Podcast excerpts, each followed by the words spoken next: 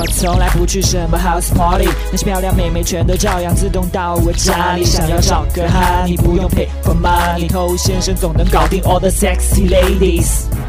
嗨，各位好，我是透先生，只聊不约，或者说你聊的太多，约的太少，这最后呢只会让你一无所获。那关于约会呢，其实我们之前已经讲了不少的内容，今天呢，我想帮你梳理一份比较简明扼要的、可操作性强的一份约会的执行手册。你记好一些重点，按照它来做，你以后的约会质量一定会蹭蹭的往上涨。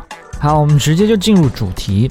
那我们先来讲这个邀约部分哈，就你去跟女生提出邀约这件事情，从时间的这个角度来说的话呢，它可以分成两种，一种呢是提前约嘛，还有一种是临时约。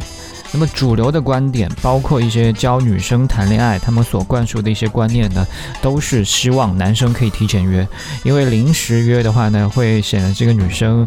太容易约出来啊，没有给到他相应的尊重，所以提前约他当然是有他的道理。那对于男生来说的话呢，他也有一定的好处，比如说他可以建立一定的预期，让这个约会变得更加有意义。但有一个问题，如果说你跟对方的吸引或者联系感这些都不足的话呢，你就算提前好几天约了。很有可能约会的那天他还是给你放鸽子，所以呢你就白期待这么久。那另外的一种约法呢，就是临时邀约嘛。那这种邀约它也有一种好处，就是它不会显得你很强的需求感。很随意性嘛，我只是临时起意要约你出来而已，我并没有蓄谋已久。另外呢，就算妹子拒绝了你，给你带来的失望感呢不会那么强烈。那它的坏处呢，就是被拒绝的可能性会更高。所以两种邀约方式各有利弊，那应该怎么选择呢？我给你的建议是，对于一些比较重要的目标，你当然可以去提前约他。但如果他到那一天临时放你的鸽子，那你就应该用临时邀约去约其他的女生，不要因为对方的问题影响了你自己的节奏安排。嗨，你多久没有恋爱了？加入偷先生内部进化课程，学习更多干货。微信了解一下，b a d。T O U，OK，我最近写了一本迷你电子书，叫《恋爱偷心术》，分享了我的一些经验的总结。那我会把它免费的来送给你，直接添加微信 B A D T O U 就可以领取了。如果老兄弟之前有加过其他的微信号，也不用重复添加，直接跟工作室要，他会给你的。我们刚才讲了两种邀约，那另外还有一件事情很简单，但是呢很重要，很多人都会忽略，就是邀约的时机。就不同的日子，你跟他约会，其实适合做的事情不太一样。比方说星期五、星期六这种日子呢，就适合去跟他升级关系，因为第二天不用上班嘛。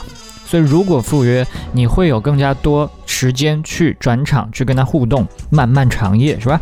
那如果说是周天到周四这样的日子呢，那他的约会时间实际上没有那么的充足。那么这种情况下呢，我建议你跟他进行一些轻松的互动。建立吸引联系感，就不要想的太多，把约会的时间拉得过长，你会受到一些客观因素的制约。那么关于约会地点的选择，也给你一些建议。如果说你们是刚刚见面啊，尤其是第一次见面，最好呢去选择比较安静、舒适的环境，这会有利于对方尽快的和你建立连接、了解。因为环境越嘈杂、越混乱。人的注意力越会容易被分散，所以安静舒服的环境是最适合刚刚见面的时候的。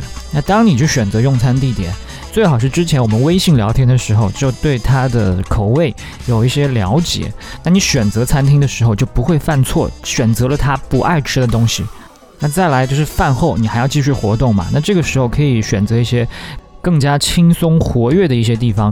比如说逛一些闹市区，打一些电玩，这样你们的互动感会强一些，增进彼此的距离。那另外一点呢，就是我们之前也说过的约会转场，就你一次约会，保证有三个地点，就已经非常棒了。每个地点彼此的距离不要隔得太远，如果太多的时间消耗在转场呢，女生对于约会的期待跟热情都会减少。那有一种说法还比较极端，宁可一个小时去玩三个地方，也不要三个小时玩一个地方。虽然你不需要做到这种程度，但是呢，你应该理解这个道理，让你们有更多的空间转换，他会感觉这个晚上跟你过得更加充实，联系感呢似乎更加深厚了。最后的一个小提醒就是，不要到约会临时去想方案，更更不要去问女生你想去哪。OK，希望你可以记好我今天所说的内容，实施到你今后的约会中去。好，如果你喜欢我内容的话呢，可以点一下关注，这样可以在第一时间收听到我为你提供的最新有用的内容。也希望你可以把它分享给你身边的单身狗，这是对他最大的温柔。